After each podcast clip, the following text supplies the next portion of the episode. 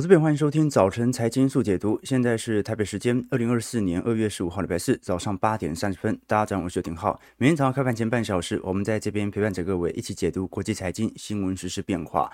好，终于新春开红盘了。那过年这段时间，大家应该也注意到了，美国股市是频频创高。虽然在本周二，美国元月份 CPI 公布之后啊，是远远超乎市场预期哦，通膨感觉下行力度蛮缓慢的。哦但是呢，我们看到在昨天晚上，美国股市是持续的冲高。好，不只是我们看到的道琼重新反弹了一百五十点，标普重新回到五千点的大关啊。最近的市值也有非常明显的轮动，辉达市值是挤下了阿发贝啊，登上了全美第三大企业。那到底要怎么来衡量美国股市在过年这段时间的行情以及受到的影响？台北股市今天在新春开红盘以后啊，这个涨是肯定的，但是怎么个涨法？接下来我们就值得大家来多做一些关注和留意了。毕竟呢，我们从本周二所公布的通膨数据啊，它其实恰恰反映着一个事实，那就是经济的强劲程度远远高乎我们市场的预期哦。本轮的通膨大部分还是由租金通膨来贡献的。而不是，并不是我们过去所看到的大宗商品哦。那租金通膨虽然现在有六个 percent 左右的涨幅，但至少它的增速也在降温啊。换句话说，我们过去跟投资朋友提过。对于美国股市啊，造成真正冲击的，基本上最多最多也就是获利的衰退。在获利并没有明显即将下弯之前，由于获利强劲所引发的任何通膨问题哦，基本上都是短空长多。市场上不讨厌通膨，只是讨厌薪资跑不赢通膨而已。好，我们具体观察在美国二零二四年各大资产绩效以来的表现，来做一些留意和观察。你会发现今年以来啊。不是所有资产绩效表现都非常亮丽，目前还是集中在股票市场的部分。比特币今年以来涨幅是十一点五 percent，纳指的最终的 QQ 涨幅是六点七 percent。IWF 美国成长股的部分涨幅是八点七 percent，美国大型股涨幅是五点四 percent，中型股一点一 percent，呃，价值股的部分是一点一 percent。但是你可以观察到，第一个是小型股还在跌哦，今年以来跌了零点七 percent，其他像是我们看到的美国的 REITs 跌了四点五 percent，欧亚股市跌了零点一 percent，那其他像是。投资等级债啦，新兴市场债啦，长天期公债啦，今年是全数下修，好，所以今年蛮明显的哦，还是属于股涨债跌的迹象。当然，债券也没有回跌到前波低点啦，只不过也在经历适度的修正。我们如果是以总指数股票的绩效来做观察，啊，在今年以来表现最差的，当然还是属于大陆市场哦。恒生指数今年以来是跌了六点八 percent，上证指数今年跌幅三点二五 percent，新加坡海峡指数跌幅二点七三 percent，那南。盘这 Kospi 指数啊，在这个这几天了，就是说新年之前啦，表现也不是多亮丽啦，基本上就属于平盘。台北股市是小涨一点三六 percent，好，那就看一下今天开红盘可以拉多高了。道琼的部分涨幅一点四八 percent，标普四点四三，纳指六点零三，费半十一点零六 percent。好，那在今年以来绩效表现最为亮丽的，很明显啊，是我们看到的日经二二五指数。涨幅有十四点零五 percent 哦，好，对对对对，网友说对对，浩浩哥还没休假，还没收假，对，这两天到名古屋了，呃，目前还在做社会研究当中，那过两天过两天就回去了。By the way 哦，我还这两天特别去看了一下楼下卖的报纸哦，我们如果是从日经新闻的总标题来看哦，很明显。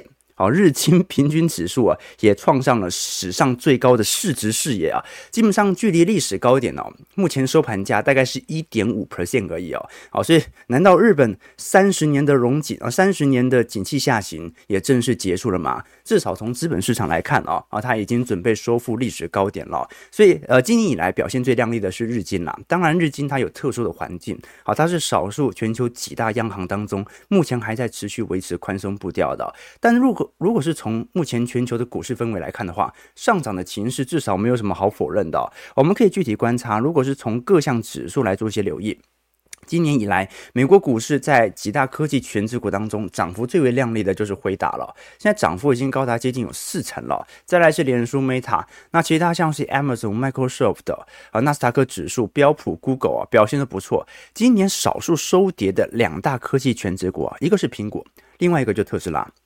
如果我们具体观察，微软的部分今年以来涨幅有十一点八 percent，苹果是小跌一点九 percent，阿发贝涨幅六点七 percent，Amazon 涨幅十四点八 percent，辉达涨幅四十五 percent，Meta 涨幅三十二 percent，博客下涨幅十一 percent。那很明显啊，在前十大科技股当中，唯一明显重跌的就只有特斯拉。好，所以哦，光是这几只科技全指股的上涨，它就足以让指数能够有创下历史新高的位阶了。我们看辉达的股价在最近几天也是持续的创下历史新高。我们如果把蓝色线，也就是过去这些投行针对辉达的。整体目标价的区间呐，大概就已经维持大概在六百八十块一段时间了。结果这几天是一路的向上冲高，冲高到七百块以上啊！好，这说明很明显，这市场的目标价是远远追不上辉达股价上行的速度。那如果你把它对照回对于指数的观察，也是一模一样的哦。现在整个标普百指数的位阶已经超过了投行接近有六成的在今年年底的目标价。现在也不过就二月，但是已经到达十二月，大家原本预估景气即将复苏之后的标普百指数位阶啊，现在大概在五千零二十七点左右嘛。如果我们观察在整个。美国股市投行的预估值，你像 J P Morgan，他认为今年十二月只有四千两百点，那不就接下来要崩了吗？摩根士丹利的部分预估今年年底是四千五百点，富国认为是四千六百二十五点，其他像是巴克莱四千八百点，瑞信四千八百五，瑞银四千八百五十点，美银五千点哦。那现在少数能够有持续冲高的投行啊，呃，如果是从全球重量级投行来看的话，一个是花旗，认为是在五千一百点，其他像是德意志银行、高盛银行也认为是在五千一百点，所以它也即将要突破这些投行在今年年底的所有目标价。好，那这就非常有趣了，因为就目前美国股市的市场状态来看。到底礼拜二大跌的原因是什么？这个大跌有没有可能因为新一轮的讯息冲击而延续呢？我认为是不太可能的。为什么？因为礼拜二其实通膨数据的公布，它其实是在暗示经济的好转，但是股价短期内涨太多了，它就得找一个理由来跌。换句话说，在多头氛围当中，所有讯息都是利多；在空头空头氛围当中，所有讯息都是利空。有时候涨高了。它只是找一个理由来跌，但不代表它真的是一个利空。我们具体来做一些观观察。美国在元月份整体的 CPI 这次公布之后啊，同比是增长三点一 percent。高于市场预期的二点九 percent，前值是三点四啊，所以还在下行。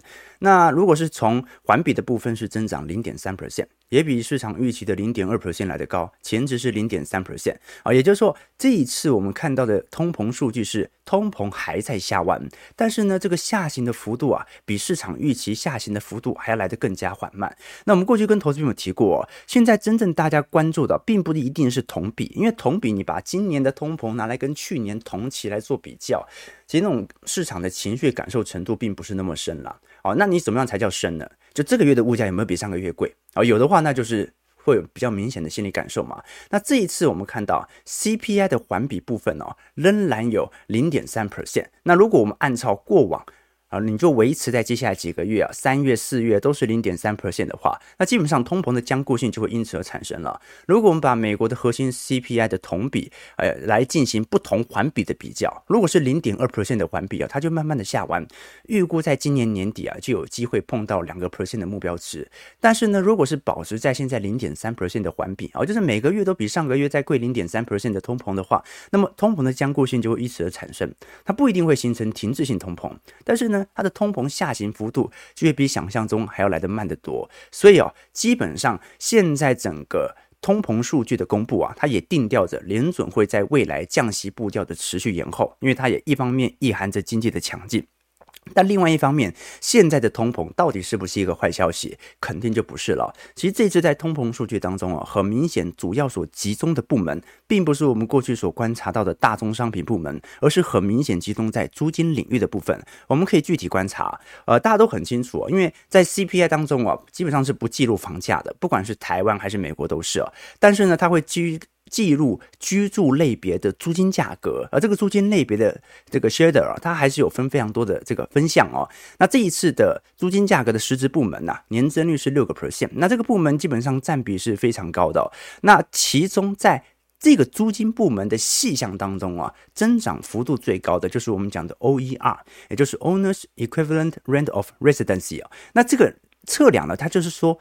一个房子的屋主，他要租自己的房子，你觉得要花多少钱来租自己呢？啊，那当然了，它是有一个同比的比较，一连串的具体分析。我每个月认为我应该给多少的租金？那这样的一个衡量的目的哦，是希望能够考量这些房东们未来在进行租金转嫁的时候会造成多少的通膨。而这个 OER 部门的部分呢、市场的预期仍然非常的高，也就说明呢、现在由于资本市场的持续向好啊，让房东认为未来物价一定涨的。那我未来是一定转嫁这些通膨的。那其实从台湾的房东也看得出来这种感觉。那样囤房税二点零嘛，啊，今年，所以你可以观察到，现在整个欧亚所追踪的独立房屋租金哦，现在有非常明显的上行作用。那当然了，它不一定是造成年增率的上行，但是它会造成年增率下行，相对看起来比较缓慢。所以如果我们把整个美国在一月份的通膨啊来做一个统整，会发现，基本上在 CPI 的部分哦，你像是食品价格、家庭食品或者非家用食品的部门基本上都没有太明显的增温了，哦，就是说都比前几个月同比而言增温稍微有一点缓慢。那么能源的部分就不用讲了，是全面的走跌和下跌，尤其是燃油价格下行幅度是来的最快的。可是我们观察到核心 CPI 的部门。尤其是在服务类别、以及住房类别、以及运输类别啊，基本上都有非常顽强的坚固性。哦，那这些呢，基本上也跟薪资水平有非常联系的挂钩。也就是说，他们大部分都是属于核心服务类品的，也就是人力成本。就目前来看，美国整体的通膨仍然是属于居高不下的。所以，如果我们具体观察，配合我们那天呢是。收完盘之后，刚好公布了美国元月份的非农就业数据哦。当时的公布数据是三十五点三万人，远远比市场预期的是八点七万人来的高。那当然，我们过去就跟投资朋友提过了，这个非农就业数据的明显亮丽啊，不代表说现在就是市场上这个随时大家。工作的薪资都增长非常快，只能说大家想要找到工作是一定能够找到工作的，但是呢，找到的工作不一定完全都是高薪。比如说现在美国的这些高薪的科技业啊，并没有非常明显的招募潮，甚至有些还在裁员。但是服务业的缺口太大了，而服务业的薪资没有想象中来的这么高。举个例子来说，我们看到这张图表。是美国的就业变化，从二月份以来的一个变动啊。去年二月份，你可以观察到，大部分新增的就业岗位都是属于 part-time 工啊，而我们看到的全职工基本上还在持续递减当中。我们把长期的柱状图来做一些统整，从二零二三年的二月份一路到二零二四年的元月份来进行比较和留意，你会观察到，在蓝色区块，也就是 part-time 工的每个月的变化层面，在。二零二三年年末开始哦，就有非常明显、有明显增长的作用存在了。而在二零二三年年底以前呢，大部分招工招的都是全职工，但是在这两个月已经有非常明显的转变，就是招了大量的 part-time 工，但是呢。却开始有全职工陆续开始裁员调节的现象开始出现了。好，所以呢，先说明一件事情：非农就业数据亮丽哦，不代表说大家会认为看到未来薪资通膨会爆表。但是呢，薪资通膨啊，它也不容易下滑。只能说呢，我们只要看到薪资通膨它的幅度。高于通膨实体数据越久，它就越有利于实体购买力的放大。我们可以具体观察，你看现在失业率才三点八 percent，如果是从美国每小时的时薪增幅来看是四点四八 percent，美国现在通膨是三点一 percent 啊。好，换句话说，现在你光是工作了，我们不能讲说全部人的工作了，好，领基本薪资了，基本上你的增幅是能够跑赢通膨的。好，如果是纯粹用这样的一个角度来做思考的话，那当然了，这个。薪资感受是这样子啊，但是薪资通膨幅度没有到达一定的规模以前啊，市场的那种反应情绪就不会特别显著。好，就比如说现在拜登民调还不是特别高了，很大一部分就是受到这种通膨的侵扰。那另外一方面呢，这个尤其到下游端，这个通膨的传导速度就会越来越快，而且越来越大。哦，有可能呢，原物料价格调涨幅度才零点五 percent，但是鸡腿便当一调就是直接调两成嘛，对不对？可能原物料价格，呃，小小麦价格可能涨幅两个 percent，但是鸡腿便当哦，很少再调两个 percent 嘛，一百块变卖一百零二块，不太可能，要么就直接卖一百二、一百三，对吧？所以传导到下游链，那个感受情绪就特别高，而其中的利润啊就会被企业主给赚走。我们举个例子来说哦，你看美国前阵子，呃，很明显在流行超级杯嘛，那在超级杯的票价当中哦，如果我们长期做一些趋势观察，你会发现呢，在二零二零年以后啊，由于疫情的关系啊，超级杯的平均票价其实是在显著下滑的。二零二零年当时是八千四百零四块美元哦，一路下滑到二零二三年的五千五百六十九块。但是呢，我们看到在二零二四年呢，一路飙升到九千零二十四块。这个第一个就是通膨后续的传导作用，加上景气的逐步复苏。如果我们从比例会看得更明显，当时在整个二零二零年，大概整体。超级杯的票价大概在美国人的月薪呢、哦、有十一点五 percent 左右啊，不好意思，年薪啊十一点五 percent 左右。那到二零二二年、二零二三年呢，下滑到七点四 percent，在二零二四年又开始大幅的跳升到十一点七 percent。那这些数据基本上都表明着，呃，这个通膨的传导方式哦，跟我们实体看到的数据啊，可能会有点落差啊，这也很正常。过去我记得有个笑话嘛，啊，很现实啊，他讲说。啊，有一个孩子，他爸生前的房子啊，整理时候他会发现，哎，他他父亲生前还留着一张纸条，说是留了一大笔的遗产，然后在某个地方这样子哦，哦，那儿子就很兴奋嘛，赶快去挖，一挖挖了半天，终于挖出来了，好几个大箱子，里面全部都是 BB 扣，怎么就是什么意思啊？就是说，当年看起来最贵的东西哦，现在就跟破烂没什么两样了，就是所有东西跑赢通膨的，才叫做。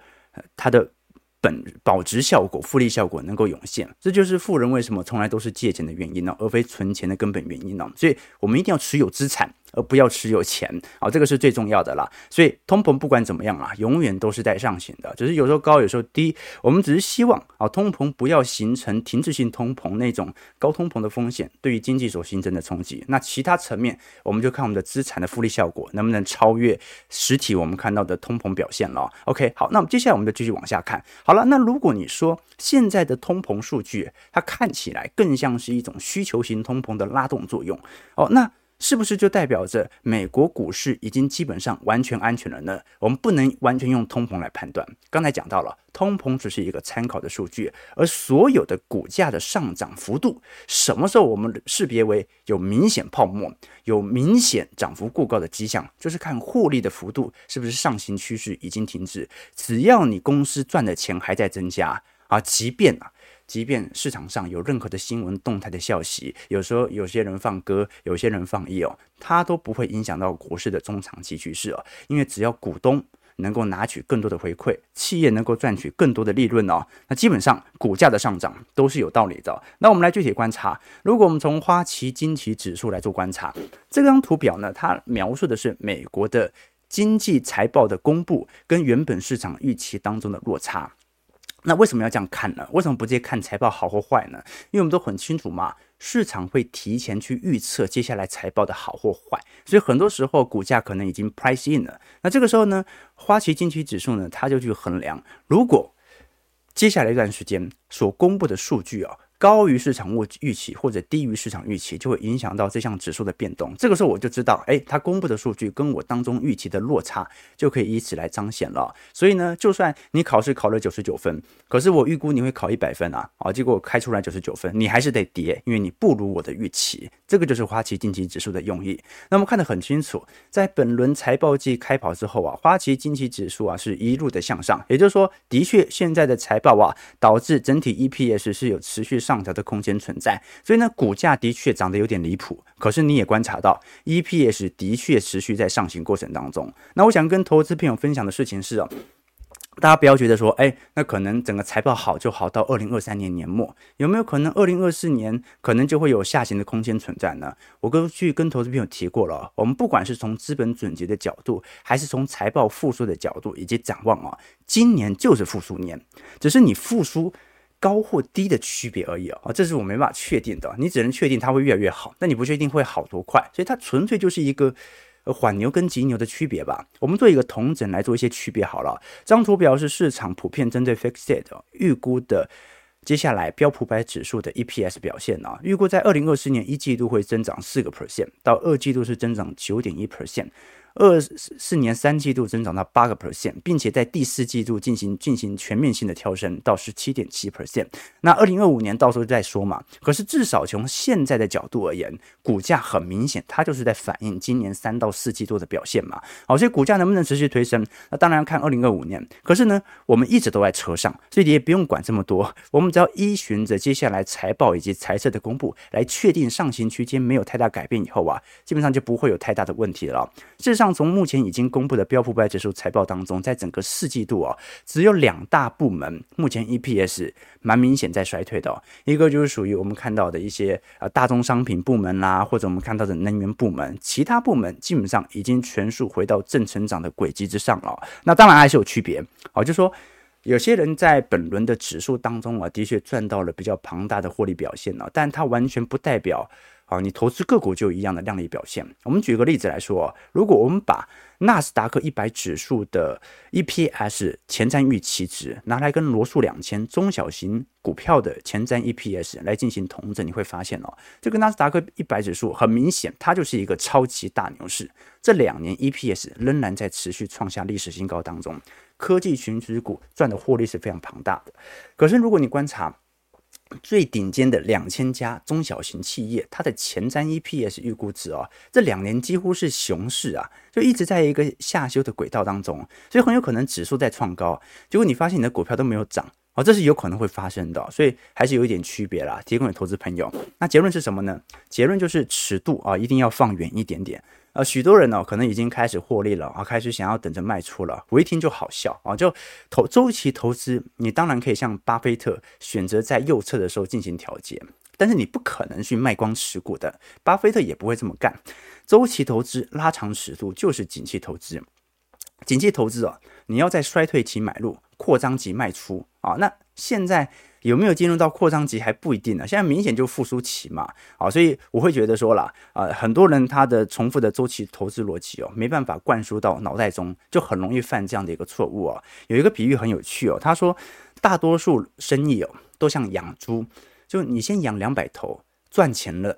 用利润呢，再养两百头，再赚钱了，再继续增加猪，一直到几千头，然后这个时候来一场猪瘟，全部归零啊！大多数生意都是有周期的，不可能让你一直扩张的，但是投资是可以的，可是你要注意那个周期。那很多人还是不停的扩大，因为贪心，最后翻车。那现在这个市场上，是不是大家都已经在车上了呢？那当然不是嘛。我们举个例子来说，各位就可以理解了。首先，我们观察几项指标啦。第一个观察的是我们过去常跟投资朋友提过的美股 CFTC 小标普的净持仓观察。你看，从二零二二年下半年开始哦，整个市场哦，看空时间大概已经有一年半左右了。那行情很明显是跟着市场反着走，股价也一路嘎空到现在。那即便美国股市频频创历史新高啊，你看到多数投资人现在做的事情啊，他并不是去争相追高，反而是逢高放空啊。这足以彰显市场的情绪，到目前为止哦，其实还是蛮保守的。所以你什么时候看到这些投行哦，全面性的调高标普五百指数的目标价，大家都上车了，你再来做观察就可以了。过去一年，台积电哦，从当时五百出一路涨到五百五，一路涨到六百块，你以为大家都在车上了吗？没有，过去一年台积电的股东人数是减少了三十万人嘛，对不对？那另外一个我们观察的指标是美银每个月都会公布的。基金经理人调查，那这张图表呢，是我们根据市场针对股票权益部位的真实意愿。那随着股价的持续推升，我们看到多数的投资人很明显还是居高思维的。现在愿意增持股票意愿的已经下滑到三十二 percent 了，就连这些投行他都不想上车。好，那这个时候大家会有一点问题哦，就是哎，这个散户不上车，投行也不上车，那是谁把股价买到现在的呢？是谁？难道是我吗？浩哥能力有这么强吗？好，当然不是。我们过去跟投资朋友提过，就算你会怕，你还是会买，因为市场的资金就是这么多，你永远都有资金的布局方向。我们举个例子来说，到底是谁把这些科技股买到现在的？我们一样根据美银的报告来进行一些统整哦。这项全球惊人的调查显示，投资者，尤其是这些基金经理人。针对科技股的配置啊，已经来到了二零二零年八月份以来的最高水平。对于美国股票的敞口虽然有所增加，但是大部分都是集中在这些科技权值股。在二零二三年，呃呃，一直到二零二四年的二这个二月份哦，你看那个增幅是非常明显的。那这说明什么事情呢？为什么他都不买其他的罗素两千，他都不买其他的景气循环股，但是所有的资金全部灌到这些科技股当中呢？很明显，这一些投行他之所以买这些科技全值股啊，不是看好景气而买入的，是因为他认为其他股票风险都太高，景气有非常大的疑虑，所以把所有钱全部灌到科技全值股。其实从去年三月份以来的表现就是这样啊。去年二三月份，自从 SVB 矽谷银行破产以后啊，这个当时被视为这种保本性质的银行股啊，瞬间就被唾弃了啊。这这投资银行股会倒的，投资这些科技全值股还不一定会。所以那是第一波我们看到的银行股全倒，科技股吃饱。那到现在为止啊，你看到资金还在不断的涌入这些科技股，还在做多 AI，但是其他科技股、小型科技股啊，凡是他说我跟 AI 挂上钩的，也没有人要理他。这说明什么事情呢、之所以这些科技股涨到现在，是怕上来的，而并不是真的因为看多的意愿而明显拉上来的。好，这个是很重要的一件事情呢、啊。也听位投资朋友，没错没错，我们周期投资就是这样子。好，所以所以我们就说我们一定抱股过年的吧？你看就。报到现在，就我就跟投资朋友分享过，你不要想那个要不要报复过年的问题，你在想那个二零二五年的行情，你到时候要拿这批资金要来做什么样的事情，这样子会比较恰当。凡事都看远一点点，而且很多人在做事情就是永远都是看那一两周或看一两个月。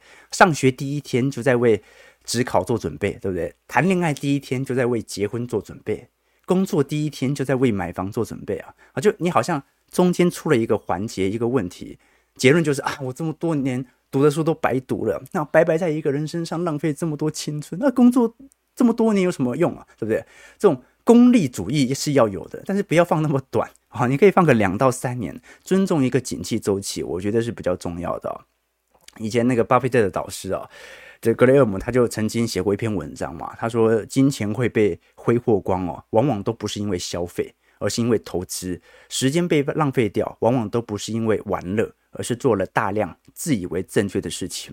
好，那为什么会出现这样的一个迹象？因为我们的基因里面呢、对于过度的消费、过度的玩乐，本来就有警报器。你想想看，你花钱然后打了一整天的游戏啊，有时候会有一点负罪感，对不对？好，这就是我们天然的警报器啊。但是投资和工作就不一样了。好，我们会说服自己啊，我们做的工作是有意义的哦，我们做的投资是有意义的。现在亏钱没关系哦。但是如果你有有些事情没办法想透啊。这个时候越亏越下去，会越惨的。听我投资朋友啦，OK，好，所以大概已经把整个股票市场的周期想好了。所以现在唯一的问题啊，只剩下一件事了，那就是那债券怎么办呢？我们对于资产投资配置者的角度来看哦，现在尤其在过去几个月啊，从周期投资逻辑啊，配置债券基本上是一个非常重要周期投资者的要件。可是现在随着景气的持续大好，股市持续的上涨，它会造成什么结果呢？第一个是哦，我们的股债配置者啊，债券肯定是少数。尤其是对于周期投资者来说啊，除非你是有一定年龄、有非常明显的退休规划，要不然的话啊，基本上呃不太可能会有持有那种什么七成八成的债券资产。所以股票资产如果大于债券资产，你的总资产报酬，照来讲。现在还在上行过程，那现在唯一的问题就是啊，随着债券价格的回调，有没有必要进行显著的加仓呢？那我个人认为啊，如果我们从债券角度而言，首先联准会的确目前整体针对降息的预期正在显著延后当中，但是呢，这个显著延后它不会影响到我们投资债券的本身逻辑和绩效原则，基本上就是啊。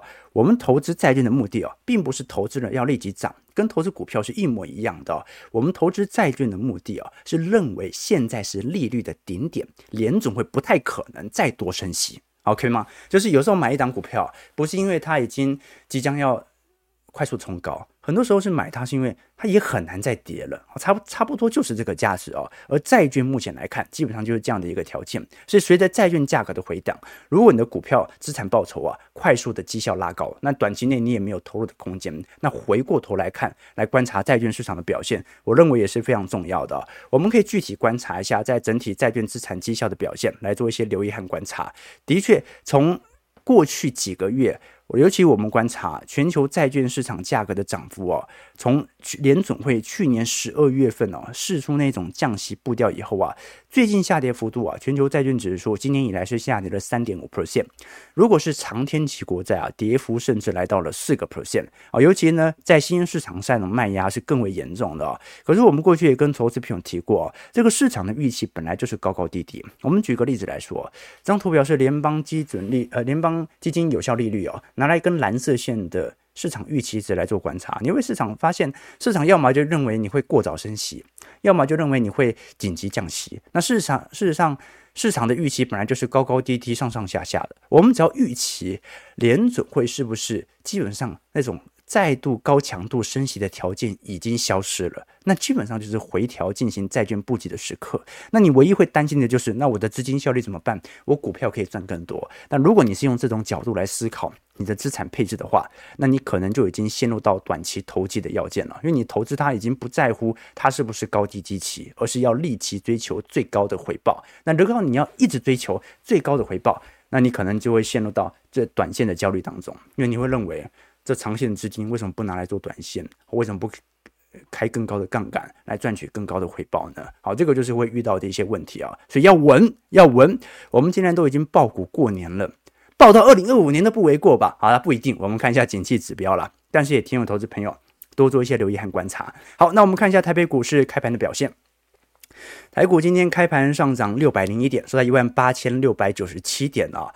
OK，好，很明显啊，台北股市哦持续的冲啊，今天哇，今天量能放很大很大，OK 了，那就祝各位新年快乐啦，新年快乐啦！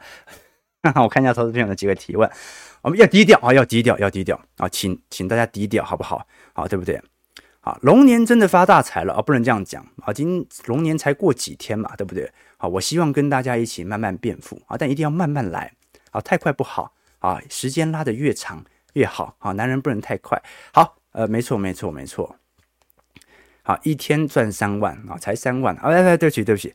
好，浩哥的嘴角笑到耳朵去啊，这是对对对。啊，我都忘记跟投资人分享，我们小编还没开始上班。对对对，因为我在我还在放假嘛，对对，再过两天他就回来了。OK 啊，追涨啊，手上没有股票的要买啊，对不对？欢迎大家赶快买股票，手上没有股票要赶快买。对 对对，啊，嘎爆啊，嘎爆，对不对？OK，好了好了，大家开心就好，开心就好了啊！但不要太开心啊，对不对啊？不会啊，现在过完年了，可以开心了，这不要赚了一大堆钱啊！这亲朋好友说，哎，你赚了多少钱呢、啊？这有时候也是蛮紧张，对不对了？